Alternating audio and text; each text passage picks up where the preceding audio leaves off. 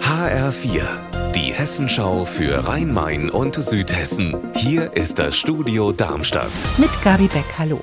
Eine Viertagewoche, das ist der Traum von vielen Arbeitnehmerinnen und Arbeitnehmern. Ab dem 1. Januar wollen die Hochtaunus-Kliniken in Bad Homburg, Usingen und Königstein eine solche einführen. Wir haben gestern schon darüber berichtet, jetzt wollen wir noch mal genauer draufschauen. Johann Gallwitz hat recherchiert, wie genau soll das gehen? Also das Pflegepersonal oder die Ärztinnen und Ärzte arbeiten ja nicht weniger, sie leisten ihre Wochenarbeitszeit jetzt halt in vier Tagen statt wie bisher in fünf. Die Klinikgeschäftsführerin Dr. Julia Hefti sagt, es bleibe genauso viel Zeit für die Patientenversorgung, man setze auf besser erholte und motiviertere Mitarbeiterinnen und Mitarbeiter. Gibt es denn schon erste Einschätzungen, ob das wirklich so funktionieren wird? Gerade bei den Pflegekräften ist es schwierig zu sagen, ob die Situation wirklich besser wird. Das sagt der Deutsche Berufsverband für Pflegeberufe. Einerseits könne die Belastung steigen, dadurch, dass an weniger Tagen dieselbe Arbeit zu verrichten ist. Andererseits könne der eine echte freie Tag und mehr Flexibilität durchaus eine Entlastung sein. Trotz Hinweisen auf eine militärische Nutzung hält der Frankfurter Flughafenbetreiber Fraport weiter Anteile am St. Petersburger Flughafen in Russland. Man könne nicht kündigen, so der Frankfurter Flughafenbetreiber.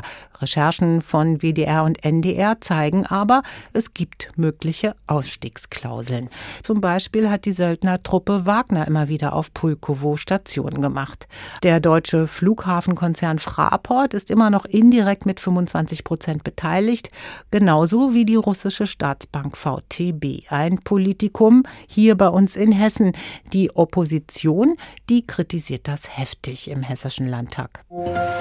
Heute Abend feiert die jüdische Gemeinde Frankfurt das 75. Jubiläum ihrer Neugründung nach dem Zweiten Weltkrieg mit einem Festakt im Sendesaal hier bei uns im Hessischen Rundfunk in Frankfurt.